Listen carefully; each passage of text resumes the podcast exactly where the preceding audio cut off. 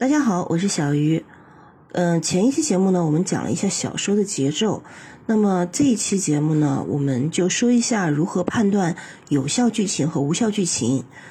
最近呢，发现很多写网络小说的同学都没有弄明白什么是有效剧情，什么是无效剧情，也不知道怎么样判断无效剧情，所以很容易被无效剧情呢拖慢节奏，导致剧情的拖沓。那今天呢，我就根据自己的经验来简单讲一下这个问题吧。那有效剧情是什么呢？就是和主线有关联、会影响主线的剧情，不能删除。呃，删除后会造成剧情线的不完整，比如说悬念和伏笔的铺垫剧情，又比如透露出设定的剧情，这些呢都肯定是不能删除的有效剧情。那无效剧情是什么呢？就是口水剧情。或者说是水戏，也就是和主线没什么关系，纯粹是为了烘托氛围或者是凑字数的可有可无的一些剧情，删除后不会对整体造成任何的影响的剧情，比如没有任何信息量的玩笑啊、打趣啊，比如毫无营养价值的自吹自擂啊，对推动主线意义不大的科普啊，以及大量生硬堆设定的这些内容啊等等这些。都是属于无效剧情。那么，怎么样判断无效剧情呢？其实最简单的办法就是你逐句阅读自己所写的内容，画删除线，看看删除后呢，是不是会影响当前章节以及整体的剧情铺垫和发展。如果不影响，那就是无效剧情。那么，如何避免无效剧情呢？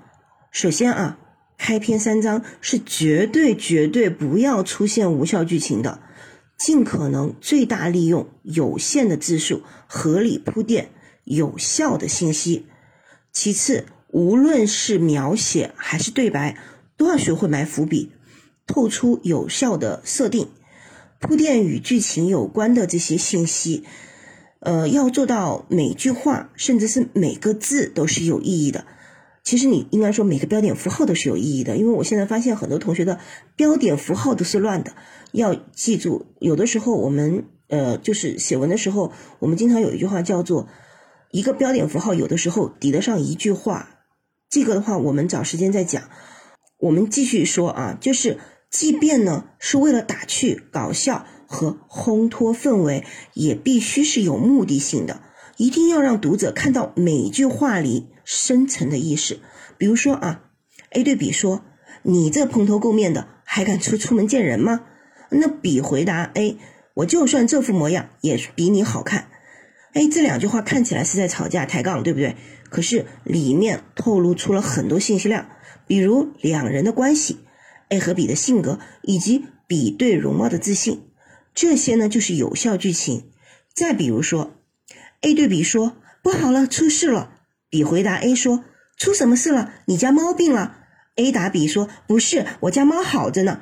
”B 回答 A 说：“那你是踩狗屎了？”A 回答 B 说：“扯淡，你才踩狗屎了。”那 B 又跟 A 说：“那你还能有什么事？”A 跟 B 说：“你男朋友出轨了。”这段对话里，从第二句的“你家猫病了”开始到“那还能有什么事”，都属于无效剧情，因为猫和狗。都是和主线无关的，这段对话纯粹是为了好玩、烘托气氛的打趣和抬杠。如果呢放在后面剧情推动的过程中间，适当的活跃气氛是可以的。可是如果放在开篇三章中，就拖慢节奏了。最后啊，特别提醒啊，不要刻意搞笑。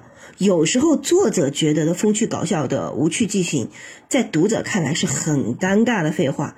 所以作者要思考的是。